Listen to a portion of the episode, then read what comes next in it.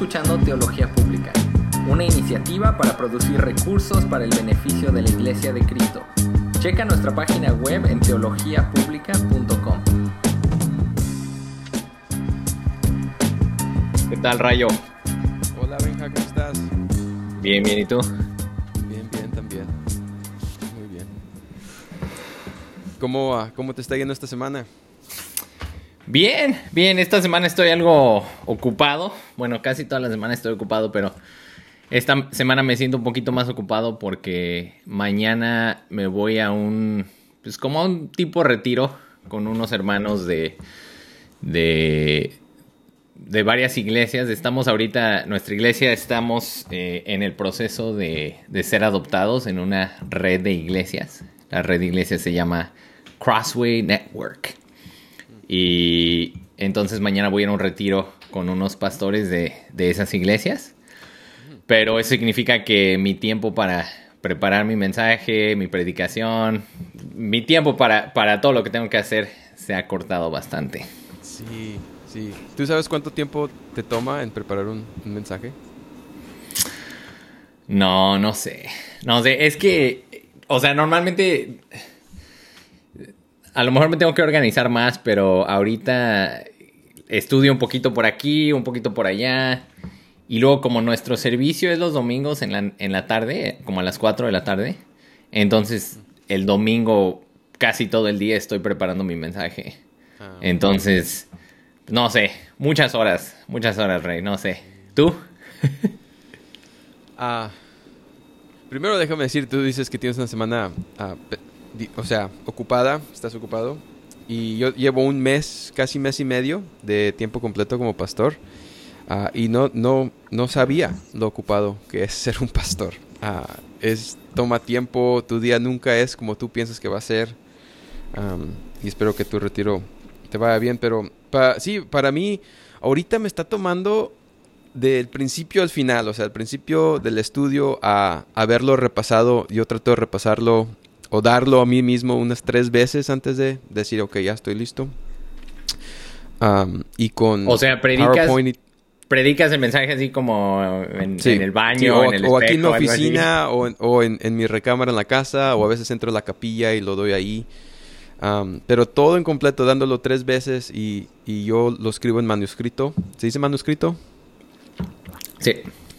Am, 15 a 18 horas, pero es demasiado. Necesito bajarlo. Mi deseo es de poder hacerlo un poquito más rápido, que me tome 12 a 15 horas máximo. Pero ahorita me está tomando este último que di, este domingo pasado, casi 20 horas en total. Y, y es, es, es mucho de, de- Era un pasaje un poquito más complicado, pero podría haber hecho en menos tiempo. Entonces... Pues fíjate que, que 15, yo creo que 15 horas está bien, ¿eh? A mí yo creo que me ha de tomar como 15... Yo creo 15 horas suena, suena Sí. correcto, pero quién sabe, o sea, cada quien igual entre más predicas, como que obviamente te vas familiarizando más Sí. con la Biblia, con la palabra, Sí. con conceptos teológicos que ya no tienes que hacer tan necesariamente tanto eh, tanta investigación, sino que a lo mejor ya sabes dónde hay algunos pasajes. Otra cosa, a lo mejor me van a crucificar por esto, pero Google es mágico, ¿no? O sea, a lo- a- no sé si te ha pasado que, que tienes un pasaje en mente y no te acuerdas dónde está, entonces nada más lo escribes ahí en Google y boom, Sí. te dice la cita, entonces ya Yo lo escribo en, en logos. Ah, yo uso un... un, ah, Ya, sab- ya un sabía que ibas a... ya sabía que ibas a Logos hablar de es mi logos. Google. Ah, logos es mi Google. Es, es un programa de estudio bíblico y es... oh, es tan poderoso y eh, ahí escribo mis, mis mensajes, mis Este- predicaciones. perdón, ¿estás hablando de Dios o de logos? Ah, de logos, de logos. Ah, ok, ok. Porque logos no es perfecto, pero es impresionante. Y ah, no, sí, ahí lo uso. Pero no, sí, usar esos recursos ah, ayuda bastante. Pero no, sí, es-. Sí, también Sí. un poquito, un poquito. No predico este domingo, así que tengo un poquito más de tiempo esta semana. Ah, pero también soy estudiante en un seminario y, y me estoy. Tengo, y me quedan dos semanas para terminar, entonces tengo proyectos grandes en los cu- cuales estoy ¿Para terminar el, el periodo o para terminar todo? El periodo. No, no todo, no. Todavía me falta todo. Ya termina el periodo. Sí. sí. Bueno, pues, ¿qué te parece si comenzamos con el tema? Eh, si recuerdan las dos, los dos episodios anteriores, hablamos un poquito sobre la Gran Comisión, hablamos sobre los elementos del Evangelio. El tema principal que estamos tratando es el evangelismo y la pregunta es, bueno, ¿por qué, ¿por qué no evangelizan los cristianos?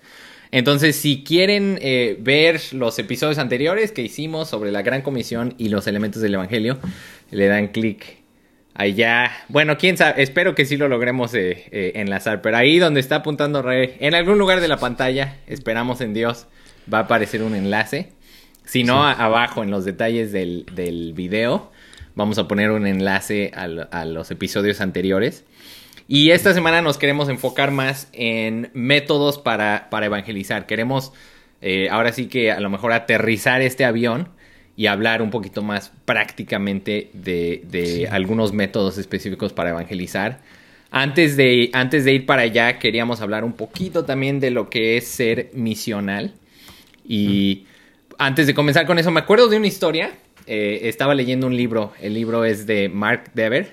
El libro creo que se llama Evangelismo. No me acuerdo, tiene un rato que lo leí, pero eh, creo que en su introducción da una cuenta una historia de cómo este Al Moller, el, presidente del seminario Bautista del Sur, eh, estaba en una conferencia con sus, con sus maestros, con todos los maestros, así teólogos, así académicos, estudiosos, autoridades en su, en su campo de estudio, y les preguntó, ¿cuántos de ustedes creen que el llamado al altar, o sea, cuando alguien está predicando y, te invitan a que levantes tu mano para, para recibir a Cristo, o que pases al frente para recibir a Cristo, les pregunta, ¿cuántos de ustedes creen que el, que el llamado al altar es un, es un buen método evangelístico? Y nadie, nadie levanta la mano, nadie, nadie, está de acuerdo. Y luego les pregunta y dice, bueno, ¿cuántos de ustedes eh, ¿A cuántos de ustedes Dios utilizó el método del llamado al altar para salvarlos? Y boom, pues resulta que casi todos. Entonces, el ejemplo era, uh, el ejemplo que da Mark Dever es que, pues al final de cuentas, Dios es el que salva a las personas, ¿no? O sea, nosotros podemos tener métodos, podemos tener incluso métodos que a lo mejor no son tan buenos o ni siquiera estamos de acuerdo.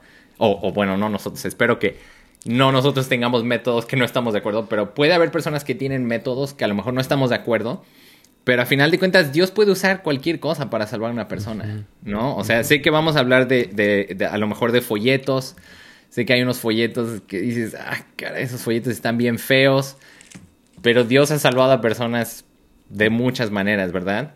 Y la, la cosa es que nosotros evangelicemos. La cosa es que compartamos el Evangelio con las personas, ¿verdad? Pero sí queremos dar métodos más específicos sobre cómo podemos hacer esto. Sí. Ahora sí, hablando un poquito de, de, esta mentalidad misional, eh, esto es algo que a lo mejor, por lo menos para mí, es, es nuevo en el sentido de que hace siete años yo ni siquiera, esto ni siquiera me había, me había cruzado por la mente, eh, esto de una mentalidad misional pero ahorita pues es casi casi como, como ya, ya parte de, nuestro ADN como iglesia. Eh, el hecho de que entendamos que, que la misión no es como un departamento de la iglesia, ¿verdad? Como un departamento separado. O sea, tenemos escuelita dominical, tenemos este predicación, tenemos eh, X y Y y tenemos misión. Sino más bien misión es, es como el propósito de la iglesia, ¿no? O sea, la iglesia fue dejada aquí por Jesucristo para que fuéramos y hagamos discípulos de todas las naciones, ¿no? Y eso incluye evangelismo, eso incluye discipulado, eso incluye enseñanza. Pero creo que es bueno para nosotros entender que fuimos dejados aquí en esta tierra para ser misioneros, ¿verdad? Muchas veces cuando pensamos en que alguien es misionero, pues pensamos obviamente en alguien que se fue a China, ¿no? O a, India, a no sé, a cualquier país del mundo. Pero, pero tenemos que darnos cuenta que nosotros, incluso aquí en nuestra, en nuestra casa, en nuestra colonia, en nuestro vecindario, en nuestra ciudad, somos llamados a ser misioneros. Si quieres ser misionero, no tienes que ir a otra parte del mundo para ser misionero, sino que aquí mismo puedes ser un misionero con las personas que Dios ha puesto a tu alrededor.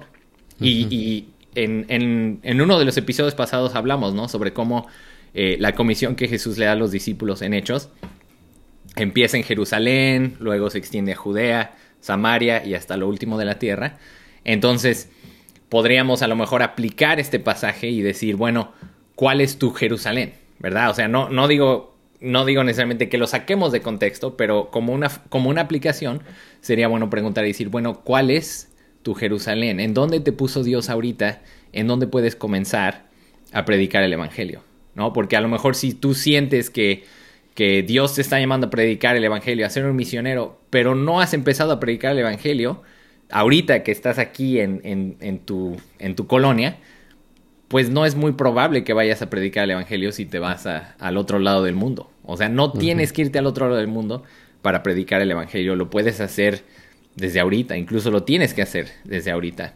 Y una cosa más, antes de que, de que pasemos a, los métodos, eh, creo que es muy importante también entender que este llamado a la misión es un llamado colectivo, es un llamado como iglesia.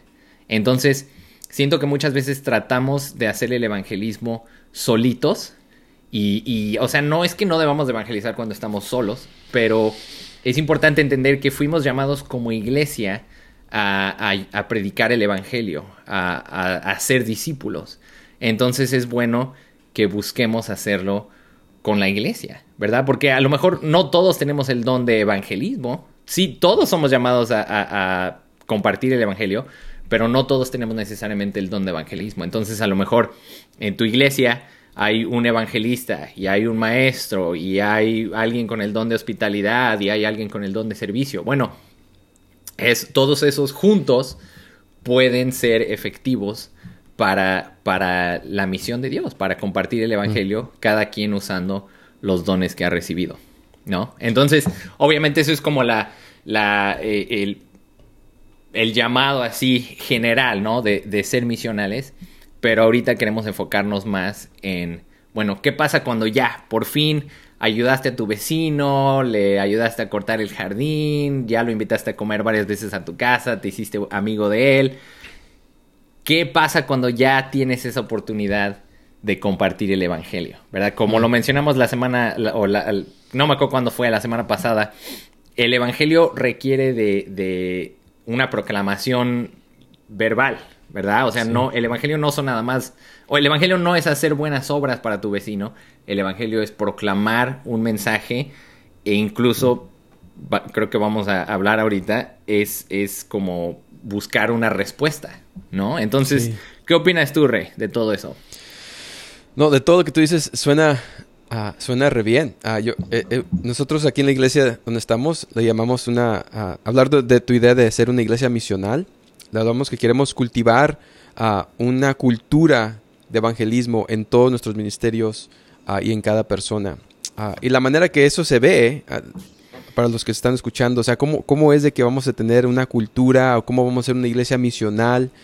tal vez estás escuchando y eres anciano en una iglesia y dices, oh, necesitamos más de esto en, nuestra iglesia. Es pensar de que la responsabilidad no está en los ancianos, no está en los diáconos, no está en los maestros de la escuela dominical, ah, es de toda la iglesia, es la responsabilidad. Entonces, desparrama la responsabilidad. La manera que lo hacemos aquí es que si hay alguien que que estamos hablando, se lo mencionamos a los hermanos. Ah, puede ser por email, puede ser en, las reuniones de estudios bíblicos. Ah, estoy hablando con, mi vecino, se llama Juan. Ah, estén orando por Juan. creo que hay oportunidad ahí para, para administrar con el, Evangelio. Y la iglesia entonces empieza a orar por él. Cuando lo vas a traer, vamos a que llega la oportunidad de que Juan te acompañe a la iglesia, les avisas a los hermanos, hey, Juan me va a acompañar, por favor introduzcanse.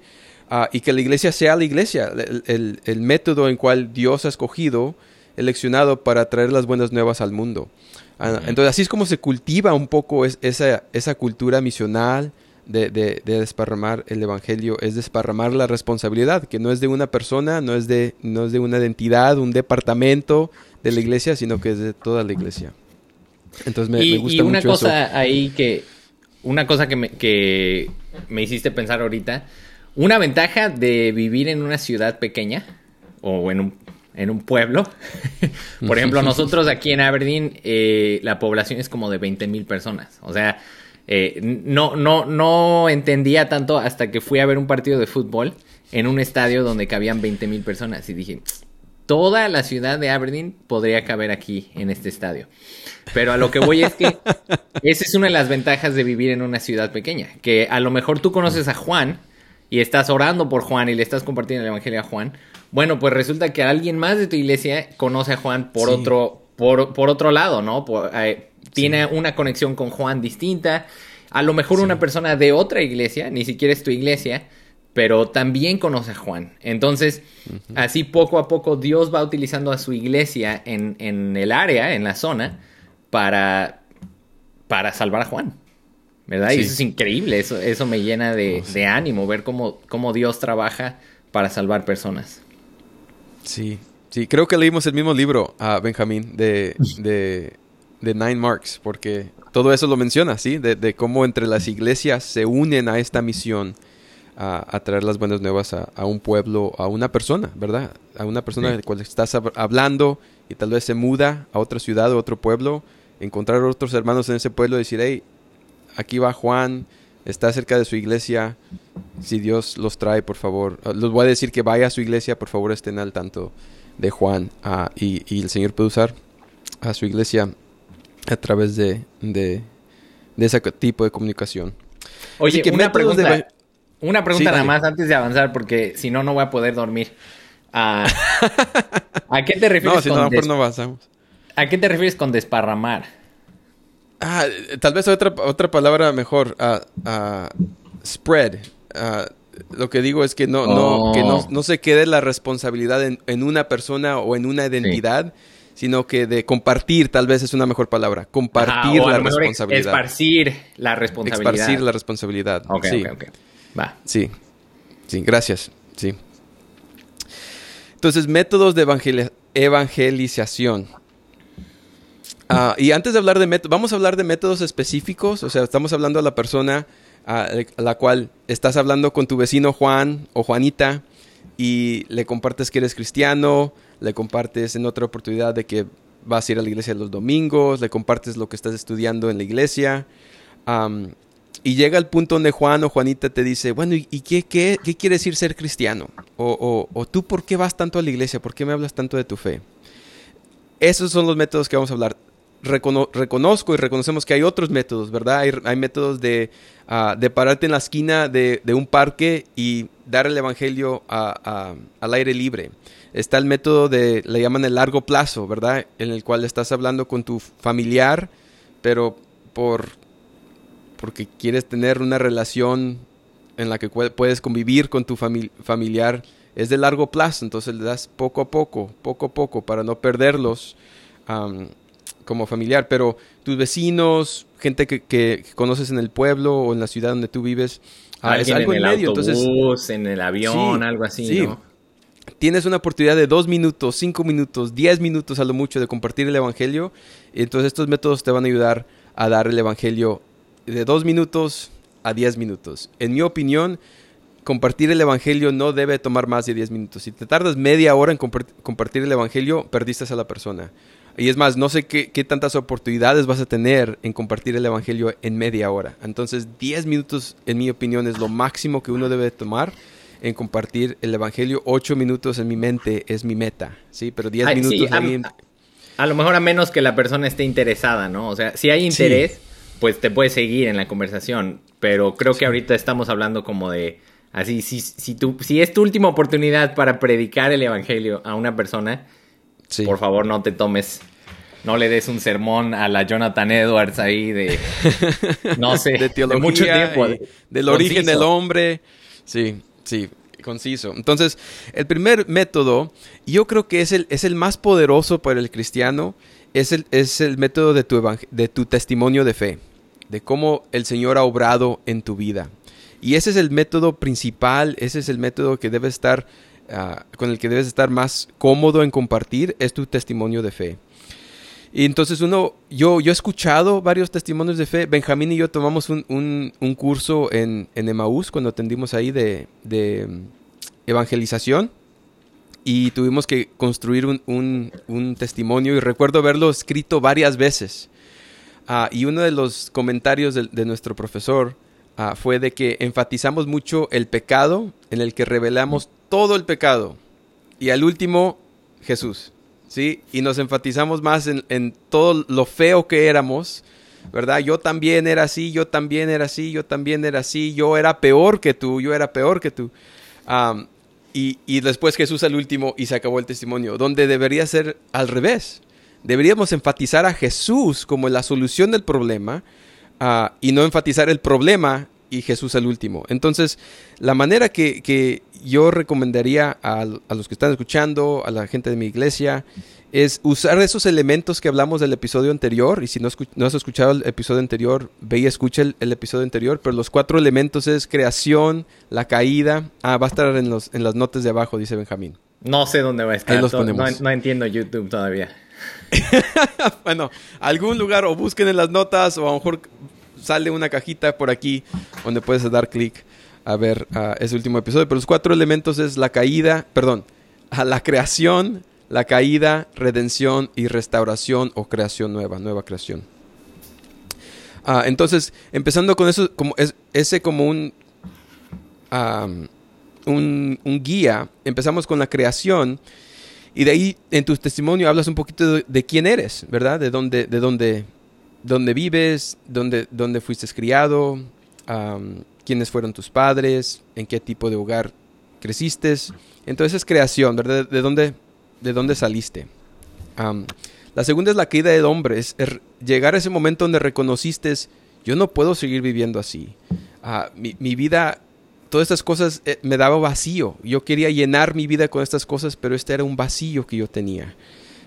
y me di cuenta que ese vacío era que estaba viviendo en una vida pecaminosa. Y el pecado es esto, todo lo que no le trae honra a Dios, el pecado son las cosas que están en contra de, lo que la Biblia dice, pero yo no leía la Biblia, yo no conocía la Biblia, pero ese era el pecado en que yo vivía. Y además, todos fuimos nacidos en este en esta, ah, estado de, de, estar destituidos de Dios, de vivir en el pecado, y yo me di cuenta que ese era mi problema y ahí puedes compartir un poco más a como tú te das cuenta de la persona con la que estás hablando, puedes compartir, yo sé, yo sé ah, el problema del, alcohol, del alcohol, de tomar, ¿verdad? Tal vez compartes eso con, con la persona si tú crees que es apropiado o cualquier cosa. Ah, pero no, te, no te quedes ahí. Perdón, dale, Benja. Bueno, iba a decir, es, eso es importante porque, o sea, como ya lo mencionaste, a veces cuando compartimos la parte de, nuestro pecado, como que a veces siento que estamos tratando como de ganar, como de, de, que respondan así de, ah, tú hiciste todo eso, wow. Y, y a veces hasta suena como que estamos orgullosos de, de lo que hicimos, ¿no? De, de nuestro pecado. Y no, absolutamente no. O sea, esa es nuestra vida pasada. No estoy diciendo que no, que no compartamos de dónde nos sacó Dios, pero como dices tú, o sea, Jesucristo es, es el, debe de ser el énfasis, o a lo mejor yo lo pondría de esta forma, Jesucristo tiene que ser el héroe de, nuestra historia, sí. ¿no? Así como en, en, la historia de la Biblia, eh, Jesucristo es el héroe, es el personaje principal, es el Salvador. Cuando, cuando, cuando cuentes tu propio testimonio, haz lo mismo, muestra a Jesucristo como el héroe de toda la historia, ¿no? Muestra como tú estabas completamente perdido sin Él y cuando vino Él te rescató. Sí. Sí, y, y ahí es donde entra ese, ese siguiente elemento, es la redención, ¿verdad? Te diste cuenta de tu pecado, te diste cuenta que ese estilo de vida no era, no, no llenaba el vacío que tenías en tu vida, y lo que llena ah, es entender que hay redención, que el problema es pecado y la solución es Cristo. Entonces empiezas a hablar de quién Cristo es al, leer las escrituras me di cuenta que Cristo era un hombre perfecto, me di cuenta que Cristo es hijo de Dios, me di cuenta que Dios es el, es el creador de, todo el universo. Y yo creo que Dios es el creador de todo el universo. Ah, y que mandó a su Hijo Jesús para perdonar mis pecados, porque es lo único que me puede dar ah, vida eterna, la esperanza de vida eterna. Yo creo que hay vida después de la muerte. ¿sí? Y, vivir una vida nomás para vivirla o vivirla lo mejor que uno puede, no puede ser el, lo último del hombre. No puede ser, ese, no, no puede ser esa realidad. Ah, hay más, hay más a esta vida que simplemente vivir una buena vida y hasta que se te acabe el tiempo aquí en el mundo. Ah, tiene que ver más a esta vida.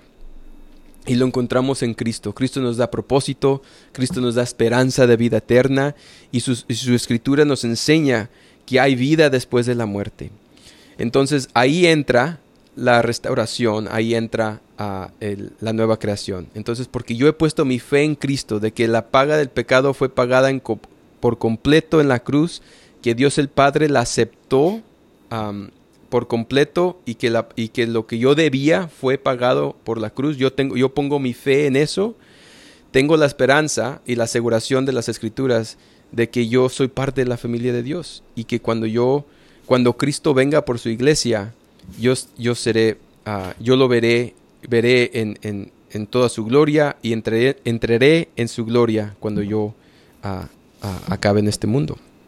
Entonces ahí entra la restauración, ¿verdad? La esperanza de vida eterna a, lo que nos espera al creyente. Entonces así, así es como debemos de formar nuestro testimonio de fe, enfatizando lo que Cristo ha hecho en la cruz, quién es Dios, quién es Cristo y la esperanza que, que, nos, que nos espera aquel que ha puesto su fe en Él de que hay algo más allá. Y cada persona tiene eso, es lo que yo me he dado cuenta. Cada persona, son pocos la gente que niega que hay algo más allá ah, de la muerte. Mucha gente piensa que hay algo más allá, aún los que no son creyentes o católicos, ¿verdad? Y te das cuenta ahí, cuando atiendes un funeral, eh, que en paz descanse, ¿verdad? Ya está descansando en paz. O sea, eh, el hombre tiene ese sentido de que hay algo más allá de la muerte. Tiene que ver más allá, algo más allá que simplemente vivir hasta que se nos acabe las horas en este mundo.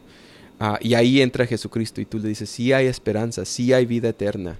Ah, y la realidad también, eh, y no enfatizo eso, pero sí, sí lo menciono porque ese es el mensaje que tenemos en la, en, la, en la Biblia. Al hablar de la restauración o nueva creación, también hablamos del infierno.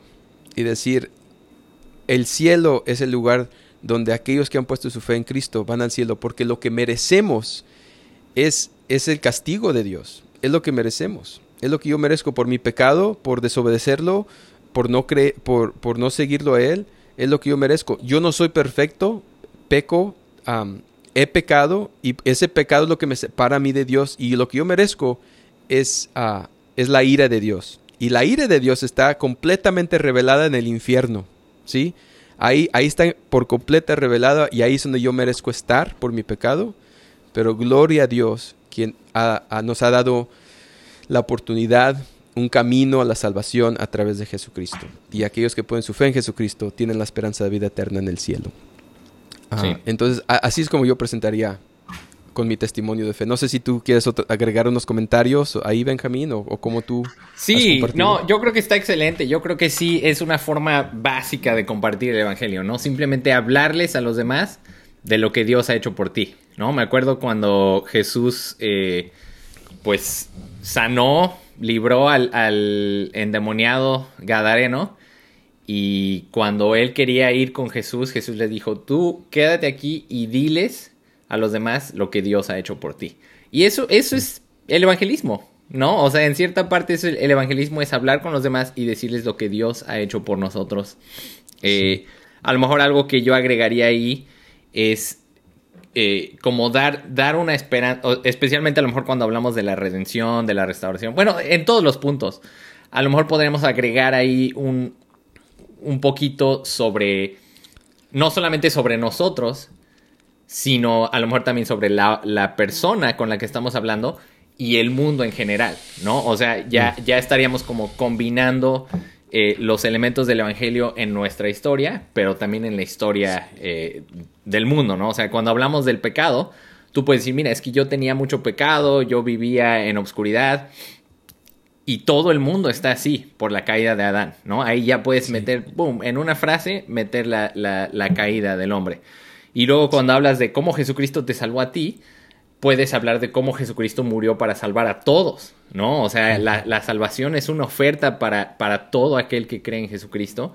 Y luego cuando hablas de la restauración, puedes hablar de cómo nuestra esperanza final, yo diría, no es únicamente yo personalmente irme al cielo y ya, estar con Dios para siempre, ¿no? Yo creo que la esperanza final que tenemos es el de que todo el mundo, de que toda la creación de Dios sea restaurada y podamos disfrutar a Dios en su presencia para siempre. Entonces creo que ahí incluso podemos hablar con alguien que a lo mejor está más preocupado con consigo mismo personalmente, pero también podemos hablar con alguien que a lo mejor tiene una preocupación más como eh, por el mundo, ¿no? Cómo las cosas están tan mal, hay guerras, hay, hay desastres, etcétera.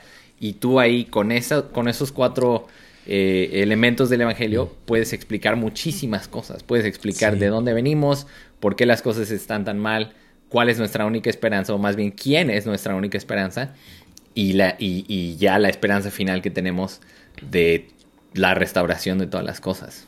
Sí, sí. Sí, entonces tu testimonio de fe, eh, y, como lo estás escuchando aquí, es, es el método más poderoso que el creyente tiene, ¿sí? Y déjame, si estamos usando este guía de los cuatro elementos del Evangelio, Ah, es, estudia esos cuatro elementos del Evangelio. Estudia la, caída del hombre. ¿Qué sucedió en la caída del hombre? ¿Dónde se menciona? ¿Dónde en el Nuevo Testamento se menciona la caída del hombre? O sea, tenlo tan... Eh, que estás tan cómodo de platicar de la caída del hombre con la Biblia. Ah, y eso te va a ayudar al evangelizar. Igual con todos, los, con todos los demás elementos del Evangelio. Con la restauración, con la redención, con la caída. Ah, de sentirte cómodo Ah, y poder compartirlo con confianza es una manera que te puede ayudar. Quiero dar un método más, un método más, y, es el camino de Romanos. Yo sé que este es muy común. Cuando yo era maestro de escuela dominical, este fue el, método que a mí me enseñaron mi iglesia. Cuando hacíamos escuela bíblica de verano, este es el método que nos enseñan todos los maestros de usar el camino de Romanos. y la manera que yo lo he usado ha cambiado un poco. ¿sí? Antes, el camino de Romanos yo leía Romanos 3.23, Romanos 6.23, Romanos 5.8, Romanos 10.9. Y vamos a leerlos aquí en un momento. Ah, pero ahora lo, lo, he cambiado un poco más. Vamos a, otra vez al ejemplo de Juan o Juanita, tu vecino, vecina, ah, y dice, ¿por qué eres creyente? O, o, dime más, ¿qué es lo que dice la Biblia? O tú lees la Biblia, ¿por qué la lees? ¿Qué es lo que dice la Biblia? Si alguien te pregunta qué es lo que dice la Biblia, tú debes abrir tu Biblia y decir, déjame enseñarte y dárselos a ellos que ellos lo lean que ellos abran la Biblia, que ellos la, tomen y la lean. Y empieza y llévalos a través del camino de, Romanos. Así que vamos a rápidamente leer el camino de Romanos y dar un poco de comentarios aquí, pero hay cantidad de recursos en la internet donde puedes tú buscar el camino de Romanos, evangelización, y puedes encontrar ah, hasta ah, párrafos de qué decir después de cada, de cada ah, versículo. Pero mi recomendación es que tú dejes a la persona que estás evangelizando que ellos la lean por sí mismo. Entonces, Romanos 3:23 dice, por cuantos todos pecaron y no alcanzan la gloria de Dios. Y yo le preguntaría a la persona, ¿tú qué, tú qué crees que, quiere decir eso? Pues dice que todos pecaron. Okay, ¿tú, ¿Tú crees que tú eres parte de esos todos? ¿Tú, ¿Tú crees que tú has pecado? Normalmente una persona sana diría, sí, yo he pecado. Sí, y entonces, porque hemos pecado, ¿qué es lo que dice la Biblia? No alcanzamos la gloria de Dios, no merecemos estar ah, presente de la gloria de Dios, ¿verdad? Ese pecado nos ha separado de Dios y Dios es el que Dios es el único que nos da esperanza. Dios es el único que puede salvar, pero el pecado es el problema. Entonces los llevas a Romanos 6:23. Llevas a Romanos 6:23. Y dice así, porque la, la paga del pecado es muerte, pero la dádiva de Dios es vida eterna en Cristo Jesús, Señor nuestro. Porque la paga del pecado es muerte, porque nosotros hemos pecado, reconocemos, la Biblia nos dice que todos somos pecadores, que, que estamos separados de la gloria de Dios, y la paga, o sea, el resultado de ese problema es muerte. Y muerte no nomás es el hecho de que se nos va a acabar los horas en este mundo y nos morimos, sino que hay, hay vida después de la muerte y vamos a entrar a un estado eterno de completa separación de Dios. Y en ese estado no hay oportunidad de redención. ¿Sí? La paga del pecado es muerte, pero la dádiva de Dios es, es vida eterna en Cristo Jesús nuestro Señor. Entonces, les pregunto, ¿tú, ¿tú, qué piensas? ¿Tú qué piensas de eso? ¿Tú, ¿Tú estás de acuerdo que la paga del pecado es muerte? ¿Tú crees que esto es cierto? Ah, y déjalo que responda, déjalo a ella que responda un poco. Digo, bueno, pues yo he escuchado eso antes, o, tal vez sí, ah, cuéntame más. Bueno, los llevas a Romanos 5.8, es el segundo etapa aquí. Romanos 5.8 dice, por tanto, habiendo sido justificados por la fe, tenemos paz para con Dios por medio de nuestro Señor Jesucristo. Ok, aquí, aquí encontramos otra palabra nueva. ¿Cuál es la palabra nueva? Romanos 5.8. Ah, perdón. Sí, perdón. Ah, Romanos 5.8, me adelanté, ese es el, ese es el próximo. 5.8, pero Dios demuestra su amor para nosotros, gracias Benjamín, en que siendo aún pecadores, Cristo murió por nosotros. Entonces Dios demuestra su amor hacia nosotros. ¿Tú qué, tú qué, crees que quiere decir eso? Bueno, y los dejas que respondan. Bueno, pues dice aquí que, que Dios me ama ah, y que ha demostrado su amor por mí en que aún reconociendo que soy pecador, que ese pecado me separa de Dios, él mandó a Cristo a morir por nuestros pecados. Y tal vez te pregunta, ¿y por qué Cristo tuvo que morir? Y tú explicas, Cristo tuvo que morir porque Dios es un Dios justo. Y, y porque es un Dios justo, la resultado del pecado, ya leímos en, el, en Romanos 6:23, es muerte. Sí, él, él, porque es justo, ese es el resultado del pecado, pero Él no nos quiso dejar en ese estado. ¿sí? Él mandó a su Hijo a morir por nuestros pecados. O sea, Cristo pagó la paga ah, en mi lugar. Eso es lo que quiere decir Romanos 5.8. Y, y, los dejas que respondan. Y los lleva, ok, déjame, darte otro versículo más. Romanos 10, 9. Vamos a Romanos 10, versículo 9. Y dice sí. Ok, entonces, ¿cómo acepto? ¿Cómo acepto yo esto? ¿Cómo entro yo a esta esperanza?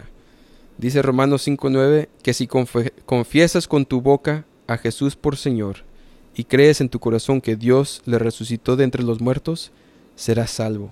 Y le preguntas, ¿tú qué piensas que quiere decir eso? Y déjalos que responda. Dice, bueno, dice aquí, y déjalos que el Espíritu Santo empiece a, trabajar en, el corazón de, de, Juan o Juanita, al decir, bueno, dice aquí que si yo, si yo confieso que Jesús es Señor, y si yo creo que Dios lo resucitó de entre los muertos, que yo seré salvo. Le dice, ok, entonces si, si, yo te preguntaría a ti cómo es que una persona es salvo, cómo, cómo es que una persona se convierte en cristiano, e, esto es, ¿tú qué dirías? Bueno, pues es alguien que cree que, que Dios es el Señor y que, Dios, y que lo resucitó de los muertos y que pagó la paga del pecado por completo. Y así es como soy salvo, o sea, soy salvo en creer. Y que sí, eso se llama fe, en que tenemos fe de que Dios pagó eso por completo, ¿verdad? Es esa fe que tenemos, que yo pongo mi fe en que la obra que Jesucristo hizo en la cruz, lo hizo en mi lugar y lo pagó por completo. Ah, y, eso, eso le resulta muy difícil de creer a muchas personas. ¿verdad? Eso para mí, yo creo que no es tan difícil para alguien entender que la paga del pecado es muerte, que todos tenemos pecado, pero cuando les dices que para ser salvos deben de creer en Jesucristo, creo que ahí es donde muchas personas se quedan así de, ¿de verdad?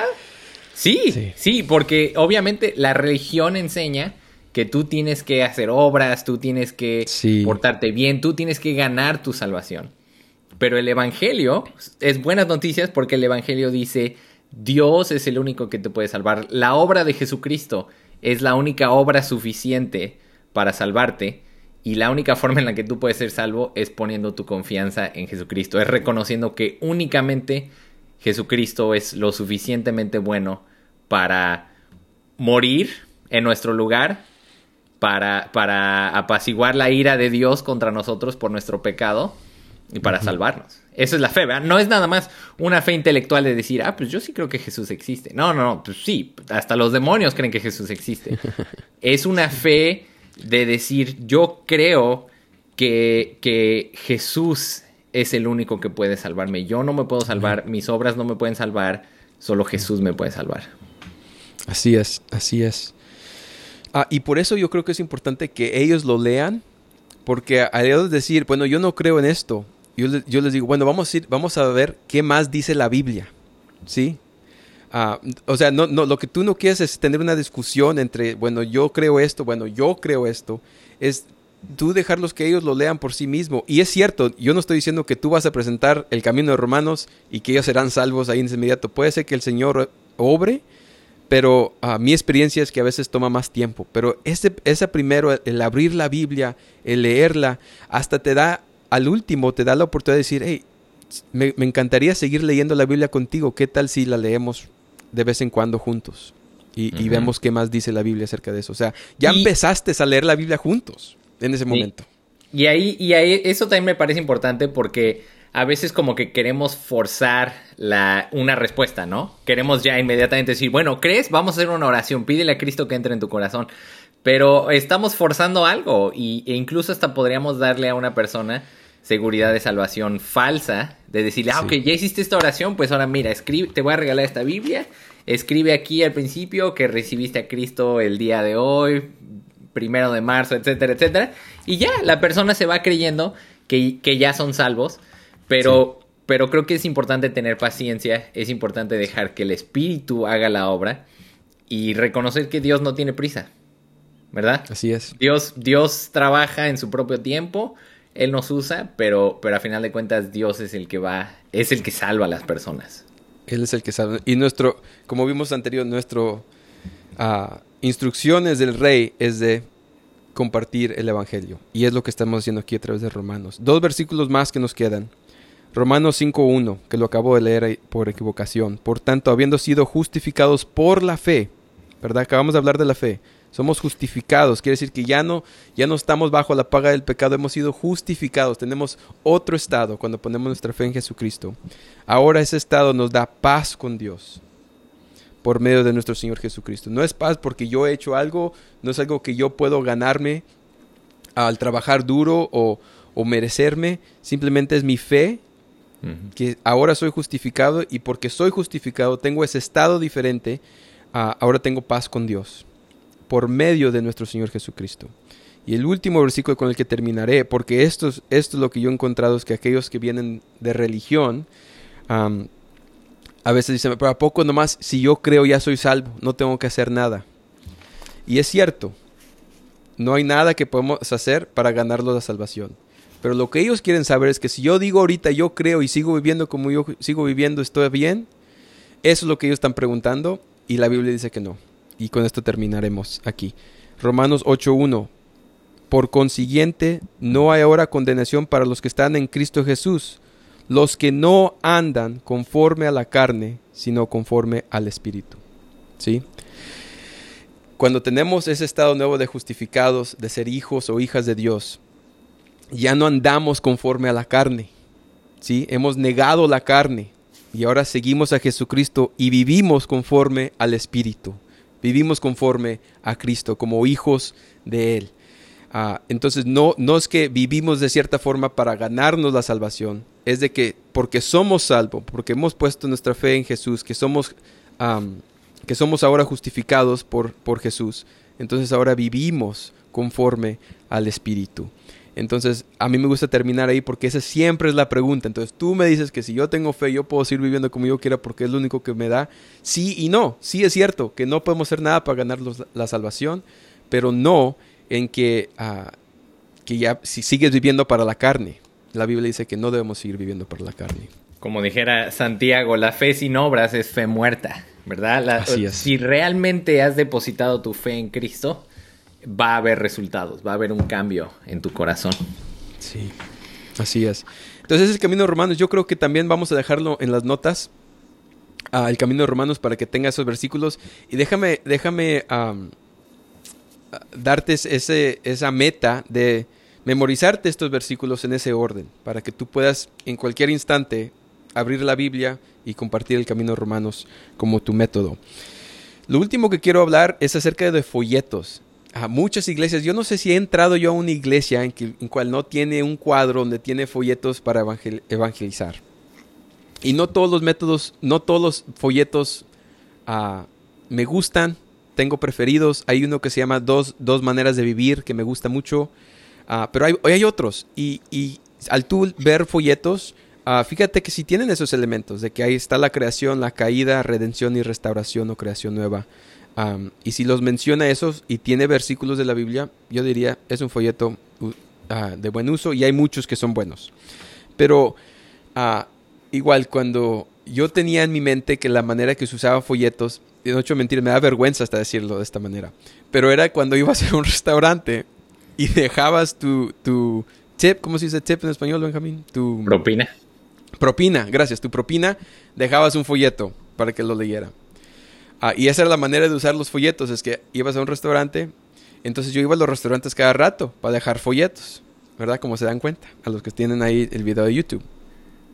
Ah, pero no, eh, eh, yo creo que ese es un uso uh, erróneo. O andar afuera caminando y nomás dejando folletos en restaurantes o en tiendas.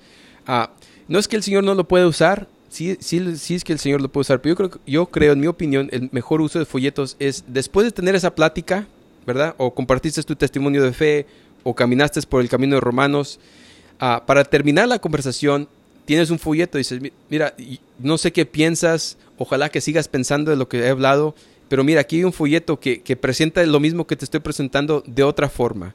Uh, léelo y si tienes preguntas acerca de, de ello, me encantaría hablar contigo. Uh, entonces, dejas la puerta abierta para seguir la conversación, y, pero terminas la conversación, ¿sí? Y está bien terminarla, decir, ok, terminamos, hablamos de otra cosa, o seguimos por nuestras propias cuentas. Ah, pero yo creo que el, tener folletos para dejar, a decir, léelo si tienes preguntas, esto resumen lo que yo te presenté, yo sé que te presenté mucha información ah, rápido aquí en cinco minutos, ah, pero esto te lo resume bien y si tienes preguntas me encantaría hablar contigo más. Y ahí lo dejas. Entonces, así, así acerca de métodos, ya se nos acabó el tiempo aquí, Benjamín. Pero no, bueno, nomás una cosa ahí, Rey. Yo sé que ya cada vez estamos rompiendo el récord, seguimos rompiendo nuestro récord personal de, de alargarnos sí. más y más. Una cosa que quería decir es que no, o sea, no los queremos hacer sentir culpables si están dejando folletos nada más. No, o sea, porque, por ejemplo, yo no, sé no, que hay muchas personas que dan folletos con un corazón puro, ¿no? Con motivaciones puras. Sí. Y, y a lo, entonces yo a lo mejor no iría tan lejos como para decir que es erróneo dejar un, un folleto. Eh, pero creo que a lo mejor podríamos decir, podría ser más efectivo si mm. el folleto lo dejas después de haber tenido una conversación con la persona, ¿no? Sí. O sea, como dejarlo como un refuerzo de lo que ya dijiste. Pero, por ejemplo, si estás en una situación en la que a lo mejor no vas a volver a ver a esa persona, ni siquiera tuviste una oportunidad de, de, de, de hablar con ellos, yo no creo que está mal déjales un folleto. Especialmente si es un folleto bueno que, que, que, explica muy, muy bien el Evangelio, ¿no? O sea, creo que regresamos a la, a la historia que compartí al principio. A lo mejor no será el, el método más, más este, efectivo, efectivo de evangelismo. Sí. Pero al final de cuentas, si el folleto tiene el Evangelio, Dios puede utilizar eso para salvar a la persona. Sí. No, sí, gracias por ese comentario, Benjamín. No, yo tampoco no quiero dar a entender de que es una manera errónea o, o algo así, pero sí, uh, sí lo vuelvo a mencionar de que creo que el método de usarlo como un después de evangelizar es más efectivo um, como un uso. Entonces se me hace a mí más útil esa herramienta al, para terminar una conversación, decir, ten, y si tienes preguntas me encantaría seguir hablando. Y, y también es muy ello. importante ver que el folleto de verdad tenga el Evangelio. Porque hay muchísimos folletos ahí que están bien feos, que están bien, bien feos, que nada más te hacen sentir eh, horrible, te hacen sentir culpable y, o sea, no que no quieras hacer sentir culpables a las personas en el sentido de que pues todos hemos pecado, ¿no? Como lo dijimos en, en Romanos, pero, pero asegúrate que es un folleto que presenta la esperanza del Evangelio, la, la sí. esperanza de la salvación en Cristo, que apunta a las personas a Jesucristo, porque eso es el Evangelio. ¿verdad? Entonces, si, antes de dar un folleto, léelo bien, asegúrate de que está presentando el Evangelio de una forma clara. Sí. Vale más pararnos aquí, Benjamín, porque si no, uh, nos va vamos a empezar un... Vamos a perder toda la gente que está escuchando. La poca gente que está escuchando ya no nos van a, ya nos van a escuchar, nada más de seguir hablando aquí. Um, Les voy pero... a enseñar un truco. Este, le ponen ahí en las, en las settings de, de en, en las engranes de, de YouTube y ahí van, tienen la, la opción de escoger la velocidad en la que el video suena. Entonces, si no tienen mucho tiempo, nomás pónganle en doble velocidad. Vamos a hablar como ardillitas, pero pueden escuchar este video en, en media hora. Sí, ¿sabes lo chistoso? Lo chistoso es que van a escuchar ese, ese comentario al último, al terminar. No, ¿no? Sí, Bueno, para la otra, para la otra. para la próxima, le pueden darle ahí doble tiempo. Ah, no, pero a, la próxima también tratamos de tenerlo un poco más, más corto. Pero esto es, es importante de hablarlo. Nuestro deseo es de que te dé más confianza en compartir el Evangelio, de pensar un poco de que, cómo lo hago, cómo lo puedo hacer. Tal vez hay una persona en tu vida en la cual el Señor te ha puesto y dices, esta es la oportunidad, yo quiero una oportunidad para compartir. Espero que esta serie ah, haya sido de, ayuda para aquellos que están escuchando vamos a hablar un poco, vamos a terminar esta serie en el próximo episodio hablando de, del discipulado, cómo es diferente al Evangelio. No vamos a hablar de cómo se hace un discipulado, simplemente las diferencias y también hablar un poco de cómo a Jesucristo y los discípulos evangelizaban un poco diferente, distinto. Y tal vez aprendemos unas cosas a través de sus ejemplos. Entonces sería un episodio más en esta serie. Espero que sea de ayuda para ustedes. Por favor, denle like al video, uh, dejen comentarios, uh, mándenos mensaje, mensajes. Nos encantaría escuchar más de ustedes, saber quién está escuchando. Uh, y si esto ha sido de ayuda para ustedes o si tienen preguntas, por favor déjenos, nos encantaría hablar, tener conversación en estos episodios interactuar con ustedes de esa forma. Así que gracias y nos vemos en la próxima.